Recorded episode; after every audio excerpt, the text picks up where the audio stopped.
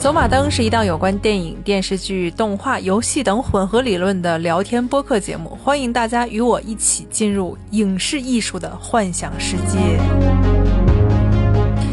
Hello，大家好，欢迎大家收听我们本期的走马灯，这是我们的第一期节目啊，所以希望大家能够通过这个节目，能够关注到我们平日的一些聊天，当然也希望关注我们的呃播客，点击关注，分享给更多的朋友们，希望大家能够喜欢。今天跟大家聊天的是北瓜和我旁边的老狗，朋友你好，嗯，呃，今天主要。大部分大段的负责说话的是北瓜啊，而老狗同学呢，他可能会中插一些比较有趣或者是奇怪的一些观点，因为老狗同学刚刚进入人类社会嘛，他刚刚学会人类的语言，所以如果他说到一些大家觉得非常匪夷所思或者思维凌乱的一些话的话，希望大家能够理解啊。老狗同学已经非常努力了。好，进入我们今天的话题，今天跟大家聊的就是 Sci-Fi 在一月份放出的一个经典的剧集，那就是《外星居民》。二零二一年的一月二十七号，在 Sci-Fi 首播的一个非常另类的剧集叫《外星居民》。这部剧集在刚播出的前四集之后，IMDB 和豆瓣都评了。八点二分，挺高。对对对，呃，老狗同学应该在进入人类社会之后关注过豆瓣跟 IMDB 吧？关注，因为那个他专业看电影，咱们叫这专专门吃电影的这个基数特别大，所以它用户量大嘛，所以造假还是困难一点，所以他还是很信很被人信服的。对，尤其是有一个非常著名的事件，那就是逐梦演艺圈。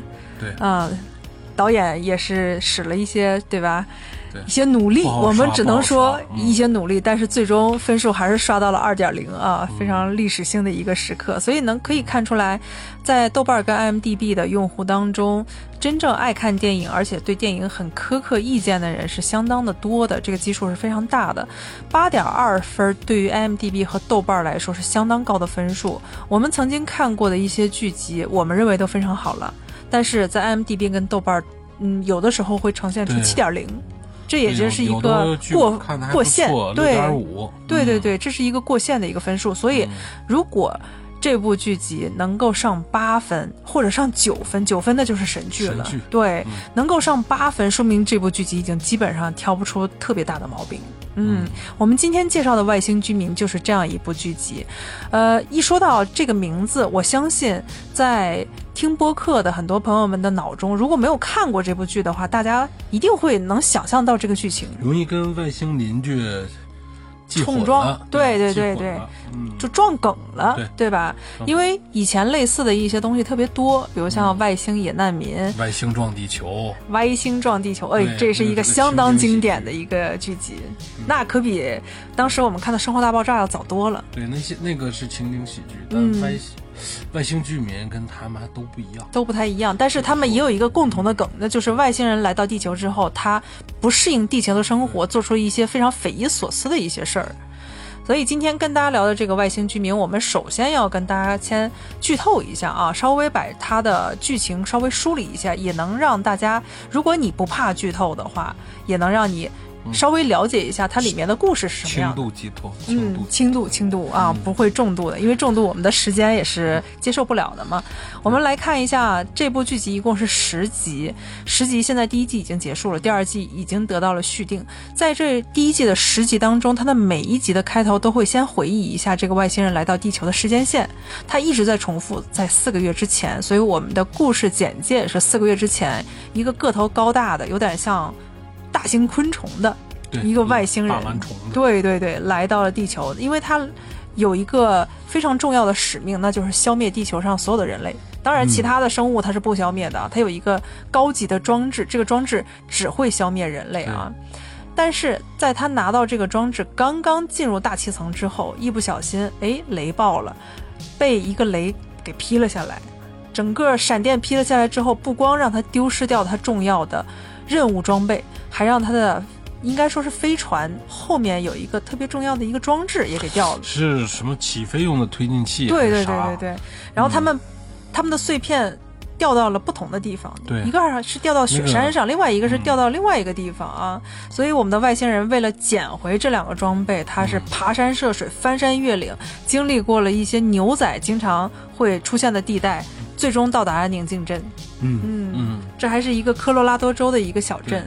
对，因为它那个地方太不像科罗拉多州了，所以它之前铺垫了那些什么峡谷、沙漠，就那些呃，是是是是让你感觉这个不太突兀。嗯，它是由真正的就是说西部蛮荒之地走的那个，就像落基山的高海拔的地方，就是针叶林比较茂盛。对，常年就是积雪那么一个环境里，我们又不得不感叹他是特别幸运的，因为他幸亏没有把飞船迫降到纽约。对，还有布鲁克林那就，哎呦，那就热闹了，隐形都没用。他竟然迫降到了一个，应该用我们俗话来说“鸟不拉屎”的一个地方啊。这个小镇相对比较闭塞，而且这个小镇有一个。呃，很有意思的一个名字，也跟这个小镇整体的风貌非常像，叫宁静镇。太宁静了啊，以至于宁静到大家互相都认识，大家邻里之间祖宗八辈儿，大家都互相特别特别的熟，而且相对闭塞。对，小镇的居民很少，所以在这个故事当中，所有出现的那些角色的居民，我们基本上都能把他们分清楚。分清楚之后，他们每一个角色。的那种苦衷，还有那种欢乐，我们也都能看得特别感同身受。这就是这部剧带给我们的一个魅力。而且在这个底下，我们还看到有两个脉络啊。这个脉络就是在这个剧集当中出现了两起凶杀案。对，是哈利，哈利的其实有一个凶杀案是第一集拉开了，大家都知道小震惊小镇的凶杀案，另一个凶杀案。只有这个外星人自己知道。对，所以这两个脉络是一直让牵动的我们观众啊，因为他在一开头就非常干脆利落的告诉我们，这个外星人潜入了科罗拉多州宁静镇夜晚的一个湖边别墅，那别墅还挺豪华的啊，湖边别墅的一那么一个居民屋子当中，而且两个人发生了缠斗，缠斗了之后，这个外星人很果断的。就把里面的那个主人给杀死了。杀死了之后，通过他的 DNA，他复制了那个主人，就是我们今天说的他的本体 Doctor 哈利，对吧？哈利医生。而另外一起谋杀案呢，也是一个医生。那个医生应该是同一时间死的，只是后面我们才能把那个时间线梳理开来。从后面几集看的话，他应该是哈利，就是说不是外星人的哈利，是哈利本本体。嗯，他在去小镇上。做掉了镇上唯一的山姆医生，对山姆医生，镇上唯一的一个全科医生山姆，之后回到家里，正是正要休息，结果就遇到了外星人。这有点像我们中国人说的，就是报应循环，对吧？就直接这个报应。一开始我们在刚看的时候会很觉得诡异，说哎，不是一个喜剧吗？怎么一一上来外星人就杀了一个人呢？哈里本体他是纽约的。博士还是什么的一个知名的医生，知名的一个心脏病的，好好像是心血管的这种专专家，嗯，挺知名的。他觉得他的那个手段杀掉山姆，不会有人想到他，对，因为他以至于到后面大家都没有想到，想都没想到他的死，他的死会是他 刚被外星人干死的。他想到人们不可能破案，他都没想到他自己会被外星人。结果他刚做完案。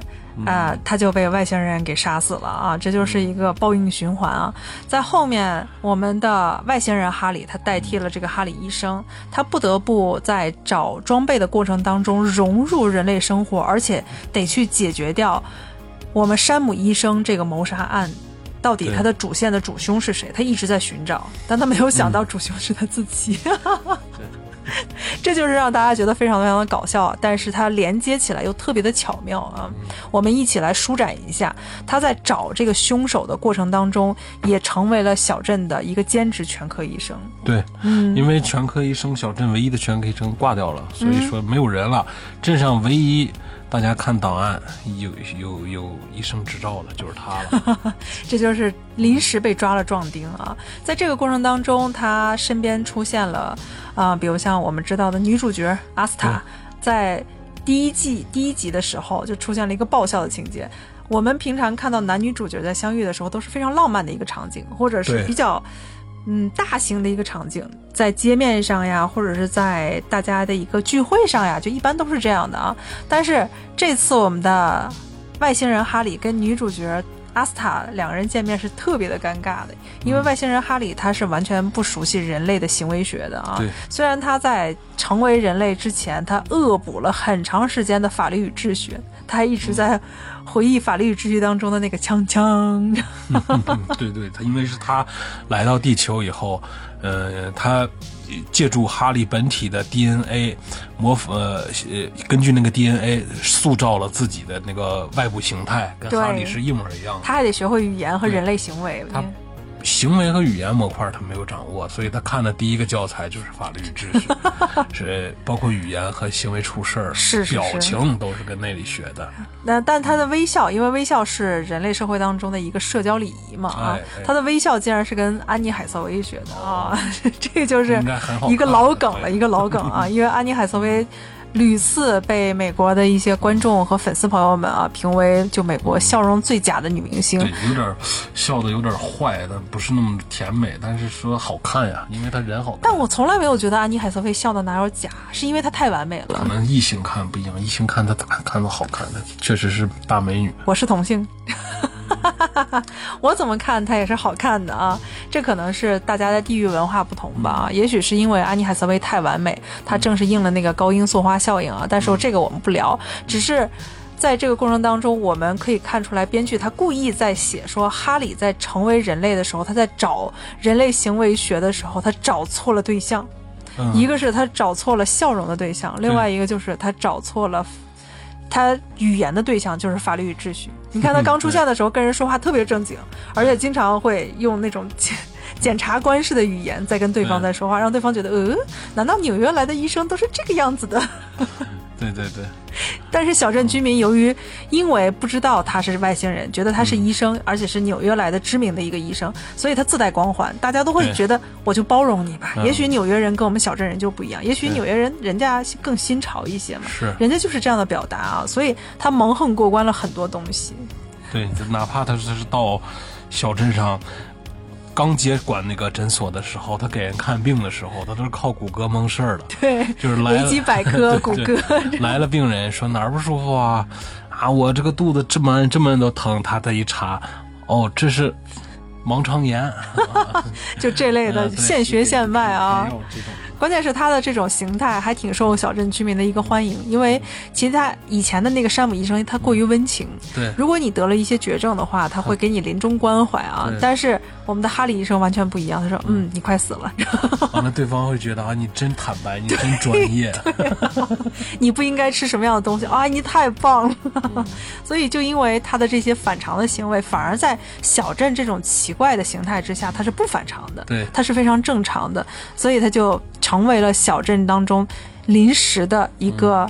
奇怪的医生啊，在这个过程当中，你看，我们又回到了他的第一集，遇到了阿斯塔。阿斯塔是整个剧集当中的女主角，虽然长得，呃，我看很多人评论她不是特别漂亮。对，她的个儿不高，完了身体比例也不好看，腿还又短又粗。对，就下盘非常的宽大啊，但是挺健康的，整个身材看上去非常的健康。对，但是她是印第安人，她又是从小出生在那么苦的环境下。嗯，如果说她像那种白富美那样的，她反而。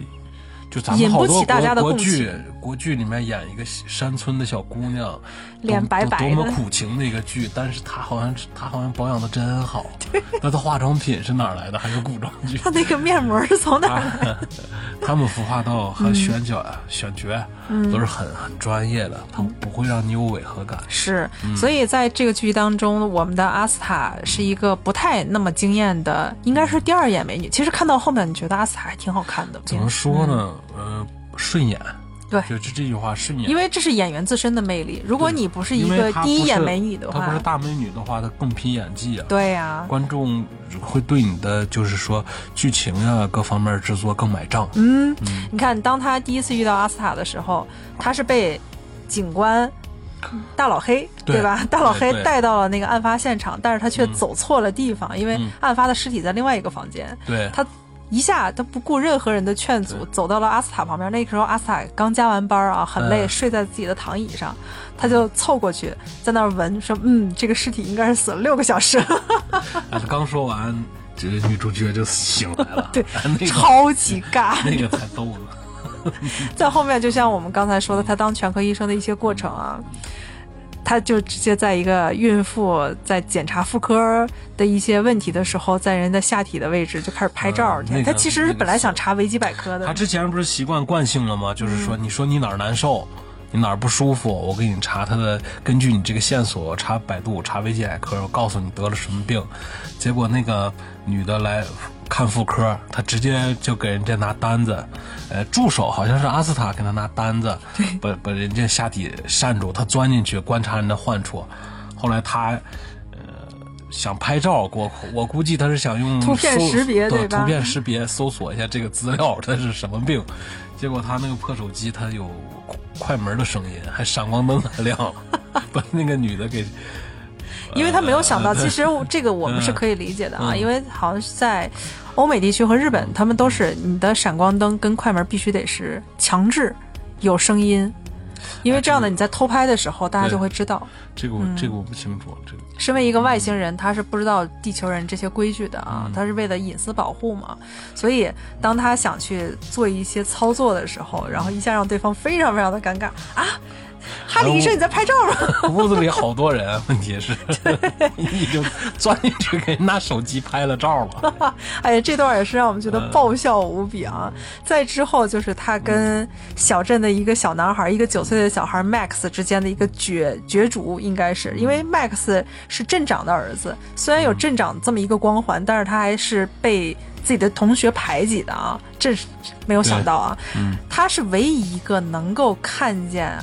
外星人哈利本体的一个人，因为他是有基因缺陷嘛，但是就这一点让哈利特别的焦虑。他认为，嗯，你是我成功路上的一个绊脚石，我一定要把你做掉。所以在前面几集，他一直试图把 Max 做掉，但是屡次都失败了。对，嗯。呃，嘉宾壮壮是只猫，对我们家的猫，对，它也想发言啊，但是他像老狗同学没有学会人类的语言。我们继续来说外星居民啊，外星居民当中除了这些非常爆笑的一点，其实其他的居民也是相当的闪亮的啊。我们一个一个来介绍一下。刚才我们介绍了 Max，对，阿斯塔。这一个是女主角，另外一个是小配角，但是她很闪亮，然后很抢眼。还有一个女二号，我也非常的喜欢。这个女二号就是 Darcy。对，Darcy，Darcy 刻画的。这个 Darcy 应该像这类的人，在刚出现的时候，如果你不了解她的前身的一些故事的话，你肯定会讨厌她。对。他特别的口无遮拦，邋邋遢遢，大大咧咧。率真其实也不算不上，我觉得他有点意思。他就是说，他在处事方面躺平了，他不想要个人形象了。就是这么一个人啊，但是却是在整个剧集当中人气最高的一个。每天跟他那个就是旱冰场看球鞋那个看旱冰鞋那个哎保龄球场。对对对，每天斗嘴。看鞋那个女的每天，第一次以为他们是。以为他俩是世仇呢，后来发现人家是闺蜜，人家就是那相爱相杀，人家就是那种交往方式。对，偶尔塑料。阿斯塔是一个非常有魅力的一个角色，为什么有魅力呢？在刚看的时候，你会觉得哇，这这就是个酒鬼呀，而且他还当酒保。对，在酒当酒保的期间，他其实还有一个兼职，那个兼职就是。雪山救援队，对吧？也很厉害的啊。在我们后面的故事延展开来，我们就会发现，其实阿斯塔啊，不是不是是哈，哎呀，Darcy 啊！天，说到哪儿去了？是 Darcy 啊！不好意思，因为我们家的洗衣机又在响。第二集说我们会把这些不利的因素全屏蔽掉，拔电就行了，拔电就行了。猫关在锅里，不不舍得。继续继续继续啊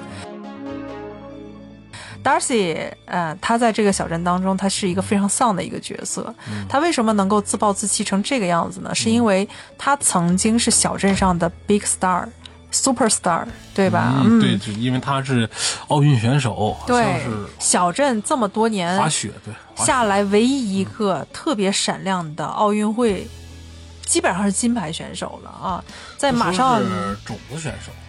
金牌选手很对呀，很厉害了，已经并不是，并不是获得了。如果你看他去参加奥运会了，这就已经很厉害了，那就可以了。对呀，他在参加奥运会的时候把水腿给摔断了。得过奥运会冠军，我觉得他人生不会有那么遗憾了。对，是因为他那次正好被选中去参加奥运会，结果腿摔断了。他整个的人生就颓废了。他说：“我曾经是这个小镇最闪亮的一个人，但是当我受伤回来之后，大家都把我当成一个普通人。他就这这心理落差，让他之后就一直都在躺平，躺平，而且一直在追逐各种男朋友。但是在追逐男朋友的过程当中，我们又看到他其实还是很自立的一个人。他又没有说我追逐到你，我就会完全依附于你。没有，他就是。”吊儿郎当，嗯，谁谁也别想管我，我更不想管别人。对，我只想说别人的闲话，我是想跟别人吵架。你看，当哈利刚来这个小镇的时候，当然是外星人哈利，他是不懂人类风情的啊。我们的 Darcy 就对他产生了好感，而且 Darcy 一直在追逐他。当然哈哈利是不懂的，两人有一次是。想学哈利想学人类接吻，就学的非常的非常的尴尬，就吻的达西就觉得很奇怪，像一条狗在舔的。但是就那样的达西还觉得嗯啊，比我以前经历过的好多了。你就可以看到，其实达西是非常包容的一个人了。在后面他看到了哈利跟自己的前妻旧情复燃，他有没有说去打扰人家？就觉得嗯，这是我的命，我再去找别的对象吧。嗯。再到后来，我们以为 Darcy 可以找到自己人生中的真命天子，也就是那个后面来的那个 Ethan。嗯，Ethan 又帅又幽默又懂人类的那种情感，对吧？结果因为那个演员片酬太高了，就接了一下午活，这一天的棚拍的活就给领了便当了。结果两个人还真的温存了一下，温存了一下，Darcy 竟然落跑了。嗯，是吧？你看，觉得不合适哈。呃，也不是不合适，只是我是觉得 Darcy 可能一个是他比较自卑，嗯，他认为自己不配获得这么突然突然来的这么一个幸福，而且 Ethan 太完美了。另外一个就是 Darcy 不想去依附任何人，他不想把自己全情投入在一个感情当中，因为他是一个独立的人。他如果不是一个独立的人的话，他也不可能干那么艰巨的工作。对，嗯。所以在后面我们可以看到，从这个梗，他做了一个 Darcy 人格的一个铺垫，到最后 Darcy 做出了一个让我们觉得巨感动的一件事儿，对吧？他在冰川上，在自己快死的情况下，而且腿也是受伤的，他竟然用自己的毅力救出来了哈利跟阿斯塔。哎，那个那段真精彩。对，嗯，而且他也是承上启下。因为小镇宁静镇之前，它这个镇在成为一个小镇之前，它其实是一个矿洞，对，是一个矿坑。嗯，它的那个就是世界观设计的话，它那个小镇的呃文化吧，嗯，就是说小镇最最早可能就是哦，没事儿，嗯，猫叫那个。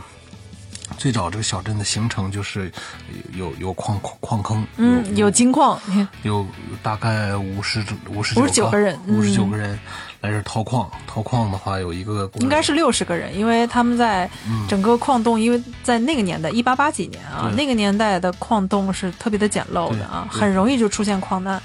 当他们所有人跑出来的时候，发现有一个同伴儿。困在里面了，而五十九个人在这个时候竟然毫不犹豫的都下去，都下去了。嗯，就是挺厉害。他们没有说是因为，哎，三儿你先下去看一看，四子你看看，呃，哎，他们没有这样干。他们他们居然是，也没有说是认为谁下去更有优势，对，谁更熟悉，大家都没有任何的怀疑啊。这就是让果断。外星人哈利在刚来到这个小镇的时候，他的第一个疑惑就说：为什么人类会做出？为什么人类会做出如此不理智的一个行为啊？在我们看来，这是一个在他看来是一个不理智的行为，但是在人类看来，这是一个很合乎常理的一个行为。因为在人类行为心理学上来说，就说每一个人都是相对复杂，而且对方是很难猜透另外一个人他下一步要做什么的。嗯，但是为什么人类超越了野兽，超越了动物？是因为人类在做一些关键的时刻的时候，他会释放出神性。嗯，对对，超越他自己的人性和兽性。那个赔本买卖不划算的事儿，这种神性是吧？矿长都亲自下去了，你说还不神性吗？对，这就是小镇上当时那五十九个人去救那一个同伴，他其中的那种神性，这让。正好小镇的名字出来了，而且也让小镇的居民一直传承他们这种神性。虽然外星人哈里在进入宁静镇的时候，发现宁静镇所有人都无可救药，嗯，比如像镇长，镇长是一个 loser 废材，对，虽然是个镇长，但是有求必应，他没有自己的主意。你看，然后大老黑警长。嘛，我觉得那样也没错，但是他连老婆和孩子，他都没有任何自己的想法，就觉得这个人呃怎么就是墙头草，风吹两边倒，有点这样的感觉哈。然后还有我们的大老黑。大老黑是一直受自己爸爸的排挤，亲爸每天是排挤他。一到餐馆的时候，只要见到大老黑，亲爸就开始吐槽。嗯，然后大老黑那个时候不是连水都拿不住嘛，就会非常的 焦虑啊。但是他在同事面前，尤其对待他副警长的时候，他又是很自大，每天去压制他的副警长。副警长又是一个胖胖的姑娘。他们的职场环境好孤独呀，好单纯。他们整个一个小镇的公务员体系都没咱们一个。别说街道、小区的居委会人多，而且他们的办公室是相对简陋的，有一个镇长、一个警长，还有个副警长，还有其他的工作人员，对，就全部包揽小镇所有的工作职务。嗯，因为主要是小镇太小了，太厉害。对，但是每一个人都是躺平的一个状态。你看，每一个人都相对来说很丧。我们的女主角阿斯塔，她因为十六岁的时候生了一个女儿，但她无力抚养，又被她的白人男友天天的洗脑，说咱们养不了，咱们养不了。所以她不得不抛弃她的女儿，把她送给了另外一个白人家庭。对，嗯，这让她成为她很丧的一个心结。再加上她又失去了她的挚友，那个挚友就是山姆医生。嗯，对吧？对。然后他又跟他的养父关系很疏离，虽然他养父很爱他，但是他一直觉得很内疚，对他的养父。嗯。再加上，啊，Darcy，我们刚才也说了，Darcy 的困扰，咱们也知道啊。嗯。在后面还有镇长夫人，镇长夫人是一个对自己的儿子的教育很焦虑的一个人啊，鞠躬尽瘁。想搬到大城市去，对，就对小镇没有学区房这个问题一直更 啊，他们也有鸡娃的想法，对吧？所以当哈利。呃，收拾不了我们的 Max 的时候啊，哈利就想出了一个毒招，给镇长夫人洗脑，说你的儿子是一个特殊的孩子，他需要进特殊的学校啊。所以镇长夫人那那段时间也是非常的焦虑，你看也很丧啊。到后面来的两个外人，嗯啊，那两个外人也非常的丧，那两个特工非常丧。那个黑人 特工虽然比较温和，不主张杀人，但是他一直认为哦，我身边有一个变态。对。那个女特工是逢人就杀，那女的特工真像一个特工，对，逢人就杀，差点最后把她同伴也给杀了。所以在这个过程当中，大家会觉得哇，这一群人太不像正常人了。这一群人怎么没有一点积极乐观正能量的东西呢？嗯，但是当哈里进入这个小镇之后，掀起了一大片一大片的涟漪之后，大家都激发出内心的很强烈的一些情感。比如像镇长跟镇长夫人，为了保护自己的孩子，他们就像黑寡妇跟美国队长一样。哎，那段有点意思。对，那是最后一集。是那种面的一个人。哦，太面了！你看，两个人竟然一下就成了弹簧人啊！就打走了两个特工，对吧？还有我们的 Darcy，Darcy 竟然是在那一个时刻自己快死的一个情况下，救出了自己的两个朋友。对。还有，你看阿斯塔在成成功被救上来之后，他跟自己的女儿和解了。他跟自己的家人和解了，对吧？一切一切，大家的问题都解决了。嗯，这就是我们看到这个剧，对对对对，非常温情的一面。大团圆结局来的不是太愣太猛，不像有的剧可能是，呃，知道不确定了，或者是这一季必须得是十集的规格。对对对对对，他没有那种感觉。嗯，而且大老黑也放下了自己的自大，他都能从前面的几集里看出铺垫来。啊，都是每一一点一点给你铺垫下来的。它里面再给你融合一些悬疑、惊悚、搞笑、科幻，还有一些军方的一些加入哈。军方的加入，我们不得不夸一下，军方中的那个 BOSS 的扮演者，就是《终结者》当中的女主角哦，那个大娘，那个大娘 啊，就是奶奶级的人物琳达·汉密尔顿啊。对，她她，嗯，对，虽然现在已经是奶奶级的人物，但是琳达·汉密尔顿在里面演的还是相当的硬核的。嗯，你没发现像这类的奶奶级的人物，他经常会客串一些科幻的系列的一些电视剧或者电影。之前是不是《终结者》当中他也出现？我怀疑他是啥呢？他这个片儿是呃排就是排到上电视这个上映。可能是跟《终结者》，其实他俩是拍的时候应该差不多，因为他们差多了吧？因为《终结者》已经上映了很长时间了，这个剧集才出来。考虑考虑季节什么的，嗯，或者人家是这个演员正好也是去那个地方度假。我怀疑是导演或者编剧的一种情怀，嗯，因为琳达·汉密尔顿和西格尼·威夫，就西格尼·威夫，呃。看电影的那些发烧友们应该都比较熟悉，那就是《异形》系列当中的女主角，对吧？嗯，他俩都会经常出现在很多优秀的科幻电影当中。虽然他们俩现在年纪已经很大了。符号型的人。对对对。符号型。因为可能是看着他俩长大的那一批导演或者编剧，他们对他们是有情怀的，他们认为只要能把他弄进我的那个电影里。说明，哎，我的情怀就完成了，我的愿望也完成了。比如像西格尼·威夫在早年间不就经常客串《林中小屋》，嗯，还有之前我们说的那个外星人保罗，嗯，而且我们在看琳达·汉密尔顿，一个是《终结者》，后面虽然我觉得，嗯，后面那个我不想看，我应该没有卡梅隆的一个加入，我就不想看了。但是你说，不是琳达·汉密尔顿还在里面吗？哪个？老太太嘛。对呀。对吧？终结者还在出现，对吧？戏份还不少呢。嗯，而且琳达·哈密尔顿还出现在这次的外星居民当中。我不得不说，是不是他？嗯，应该属于那种友情客串，有点像啊，有点像，感觉比较像一些啊。他们都是老演员，会扶植一些新导演，也也会扶植一些新编剧。客串，你像什么？嗯，周星驰的那个《喜剧之王》里面的成龙，嗯，他过来那就那两下。啊，我从别的棚一过来来换个衣服，一下我就走了。嗯，但是那他们那个友情客串你就不像，我感觉也是被拉来有有那么一天的活儿，有那么一天的活儿。但是如果你嗯，在他这个级别，其实已经不缺什么东西了，对吧？你如果你要是没有这方面的情怀的话，你也是不会来的。可能是咱们想想象不想象不到。咱们这人家那种的高尚，对吧？对，所以我们就只能把它想象到年轻人这个项目。你的制片联系到我，因为这个项目有意思啊。嗯，我我我我要玩一玩，应该是这个。所以，如果你要是想要去看这部剧当中的彩蛋的话，他也会给你惊喜，那就是林达·汉密尔顿。还有一个人也是一个巨大的一个彩蛋啊！不知道大家，如果你喜欢。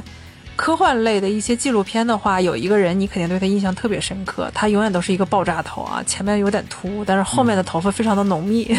这个人在讲起。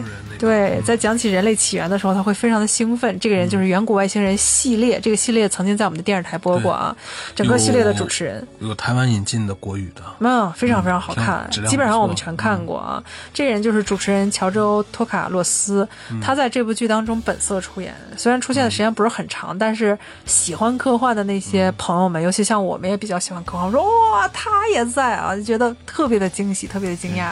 他还跟外星人哈利两个人就关于人类起源聊了很多。其实他们聊那些东西跟远古外星人还挺契合的。嗯嗯，这也是里面埋的一个很重要很重要的一个梗。还有就是外外星人绑架，嗯，然后绑架孩子，还有他们绑架牛呀，就这些以前我们看到的一些都市传说，或者是真的传说，或者是 FBI 档案，都会在这部剧集当中出现。所以喜欢科幻的满足你，喜欢喜剧的也可以满足你。喜欢惊悚的，偶尔满足你。它里面有那么一个情节，真的能把我们给吓着。这个项目立项的时候，制片人就喜炸了。对呀，喜炸了。小孩抱爆米花，搂着老太太，骑在爸爸的脖子上。什么人都能看，陪着妈妈看。就是老少都可以看，对吧？太吓人了。对对对，所以说了这么多，不知道大家有没有对这个剧集产生兴趣呢？啊，虽然我们有轻度的剧透，但是并不影响这个剧集当中你在看的那个深度的体验。对，我们不得不夸一下男主角男主角嗯，我看豆瓣上的评论吧，很多人说啊，男主角一点都不帅。我为什么要看他？这个片儿整个风格就是走实力派的，就跟闫妮儿啥的那些人一样。你为什么要把闫妮儿拿出来？女主角是比闫妮儿好看点，但是差不多美美美颜，美国闫妮儿，美颜。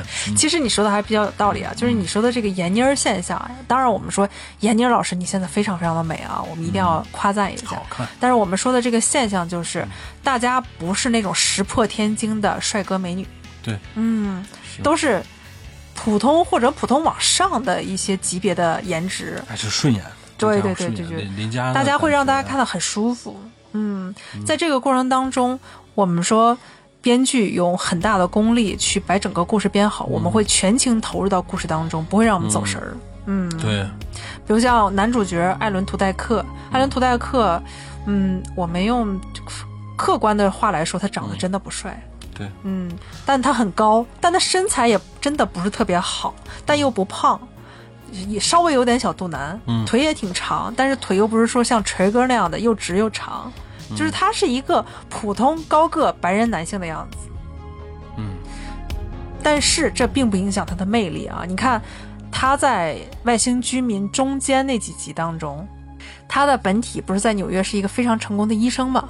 那个医生谈吐优雅，智慧幽默，嗯，成功的吸引到他的艺术家的前妻，对对吧？在那个那段的时候，他穿的一身非常高档的西装，然后再加上他的谈吐，你就会觉得，哎，这人很加分，嗯很帅气，对吧？你看一个人的帅气，并不是通过他无比的美颜，而是通过他的智慧跟谈吐。嗯，在看过这个剧集的时候，你就会特别喜欢这个男主角，你会慢慢慢慢觉得他好帅呀、因为他是搞怪的那种帅啊。对，因为他能把那种拿捏很难的那种表情做到位。嗯，因为他的内心 OS 很多，我们都知道内心 OS 这种最难演了。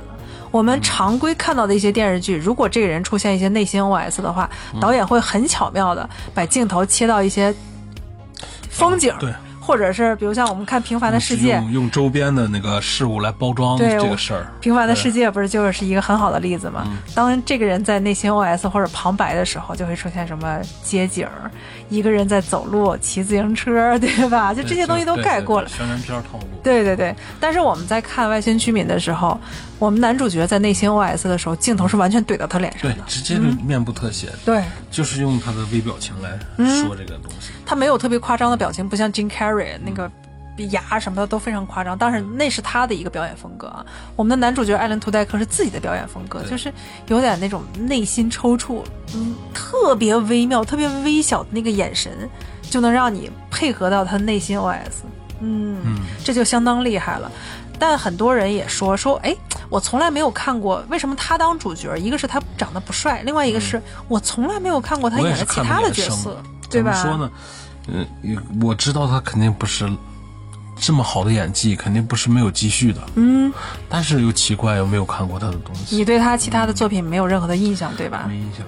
你看他其他的作品，你确实肯定不会有印象的，因为他唯一出现的几个剧集都是科幻剧，而且这个科幻剧都是比较早期的一些科幻剧，比如像《微星入侵》嗯是客串嘛，然后还有《萤火虫》，萤火虫后面的衍生剧《冲出宁宁静号》，这些都是你没有看过的吧？没看过。都没有接触过，因为很早很早嘛。全能侦探社咱们是看过，但是咱没有看第二季，对吧？没没没有。嗯他在第二季中出现了，《玩偶特工》也是一个中古剧，嗯，那也没有。对，也没有接触过啊。所以你看，对于一般的看剧的人来说，他是非常的陌生的一张脸，而他的主业其实是配音演员哦，哦，所以他的台词功底相当强。活儿挺多，就是呃不露脸儿，对对对对对，嗯深藏功与名啊！虽然他有很好的演技、很好的演绎，但是他却没把这些东西摆在台面上啊。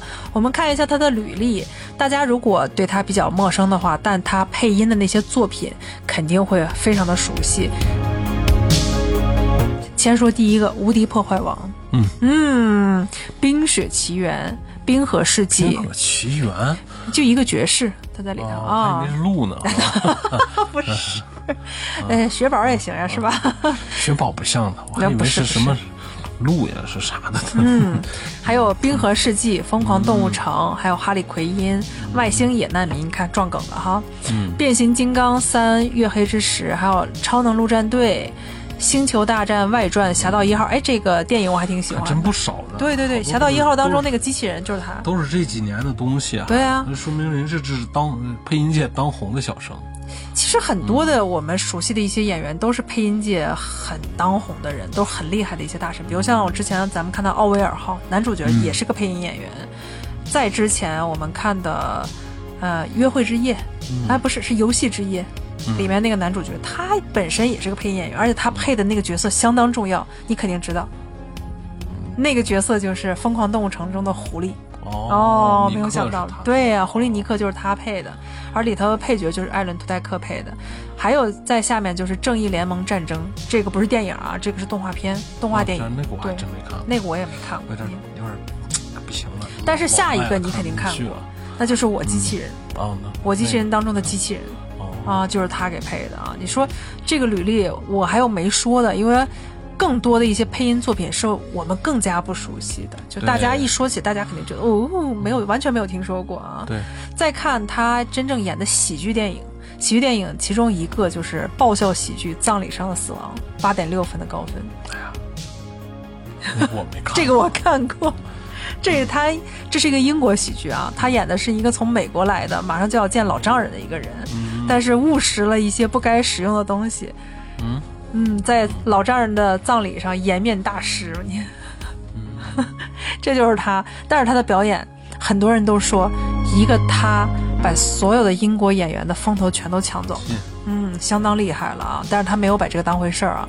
再往前倒一下，真正让所有的那些影评人关注到他的作品，就是《二十八天》。哦，二十八天。对，二十八天这个大家肯定看过的少。我为什么看过呢？是因为那个时候我无聊，去 VCD 店淘了很多 VCD，我就是无差别淘啊。哦，那你说这个事儿，那都得十五六年前。哎，现在谁还知道 VCD 呀？你看，租影碟你还？哎，我是买回来。哦，买回家的。你真坑，花那钱买盗版碟。哎，我买的不是盗版，我买的正版。影碟店。我可是去书店买的。中文配音的哦，二十八天那个是让我觉得特别惊艳。但是我当时在淘它的时候，其实是有个梗的。我在看看电影杂志的时候，他介绍过有一个电影叫《二十八天后》，嗯，我就 想去淘《二十八天后》，但是当我去书店的时候，看到上面写的二十八天，我就误以为这是二十八天后，也许它是个翻译的不一样，我就。没有想太多，把它拿回了家。老坑没填，挖新坑。当我把这个碟儿放进了 DVD 里，我发现丧尸在哪里？怎么是一群正常人？他们在说一些很丧的一些话题啊！但是我得跟大家强烈介绍一下这部电影。这部电影还挺经典的，它的女主角是未来的奥斯卡影后桑德拉·布洛克。而里面演桑德拉·布洛克的那个男朋友的角色是《火线》当中的男主角多米尼克·韦斯特，对吧？全是大咖。而在他我们的艾伦·图代克，他演的角色是桑德拉·布洛克，他演的那个疯狂的作家，就爱酗酒的作家，进入的戒酒协会当中的一个成员。他的角色跟今天我们看的外星居民很像，都是那种冷面笑匠型的，就是冷面吐槽。他在里面演一个眼镜哥，但是他的吐槽却非常的爆笑。在那个时候，大家发现，哎，这是一个演喜剧的好种子。嗯，但是可能是因为他比较喜欢配音吧，在后面他的很多年的经历都没有正经演过什么电影，全是在配音当中啊，也可以看出他对配音是相当的热爱了。我。今天可以大胆的预测一下，嗯，你看翻了这么多年，他终于像小李子一样，小李子得到奥斯卡奖，而他终于担当了主角啊。对，就这个主角的电视剧，我今年可以预测一下，艾美奖他肯定会提名。提名对获奖应该不可能，因为艾美奖不可能是给一个喜剧演员，哎，也也有可能会给。对对对对对。因为他演的太好了，真的是太棒了啊！所以我大胆的预测一下，今年的艾美奖他有可能会提名啊！所以艾伦·图代克，大家一定要关注一下，不能因为你看到封面这是一个很普通的一个普信男，你就毙掉了这个优秀的剧集啊！我们刚才说他很普通，我们也也说一下这部剧集当中的颜值担当吧。颜值担当给你印象深刻的是谁？嗯，我觉得是那个。因为我这个岁数看那个他的前妻，他的媳妇儿啊还不错，哈利的媳妇儿我觉得挺不错的。对对对，嗯，又有风情，嗯，做饭也好。咱们 虽然咱没吃到，对吧？咱们这个岁数，但是哈利很认可。务实了，好用啊，起码。你这样说很直男哦，就是让人觉得很温情。是是爱做饭又会做饭，好人妻，对，唱歌也好听，对吧？他的几句歌就能把哈利给拉回来。女特工哦，女特工，对。但是女特工在我看来是一般的。女特工她没有，哎，是一般，她没有给你能亲近的感觉。嗯，哈利的那个媳妇儿人妻，她更肉头一点，感觉跟你哥有情感交流。那个女的有点干巴巴的感觉，感觉她的人物塑造就是一个工具，非常侧面对吧？非常单一啊。我在一个出于女性的一个角度来看颜值担当的话，那就是伊森医生，就最后来的那个伊森医生，看上对对对对对啊，我看他不顺眼。是因为他长得很帅，又多才多艺。哈里看他赢，掰手腕还那样。掰手腕的时候他输了，大家还为他喝彩。就这么一个有魅力的人，就这样的人，他在咱们身边，应该也属于高罂粟花效应吧？对。被同性排挤。对，这就应该是颜值担当。但是导演跟编剧很巧妙的是，给了一天的活。哎，你只要是稍微有点颜值，我不给你太多戏份。不要让你抢了主线的任务，嗯嗯，导演有有意思，对，这就是他们的克制嘛啊，所以大家才能完完全全的进入到这个故事当中啊。说了这么多啊，我们再来说一下这个编剧吧。这个编剧是，呃，我一开始看这个编剧的名字的时候，我还以为是谢里丹嘛，我还以为哎，这不是黄石的导演嘛？但是我后来一看，哦，黄石导演跟他不是一个人。老外的名字有的时候比较像，比较像，比较像啊。斯一抓一大 对，就像人们说克里斯这个名字，从好莱坞一抓就能抓五个。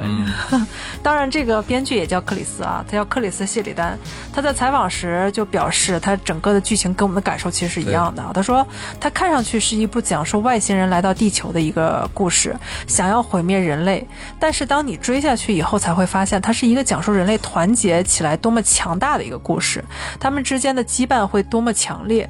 你看，这就是团结嘛。对，我们看到的感受也是这样的，所以我们会更爱这个故事。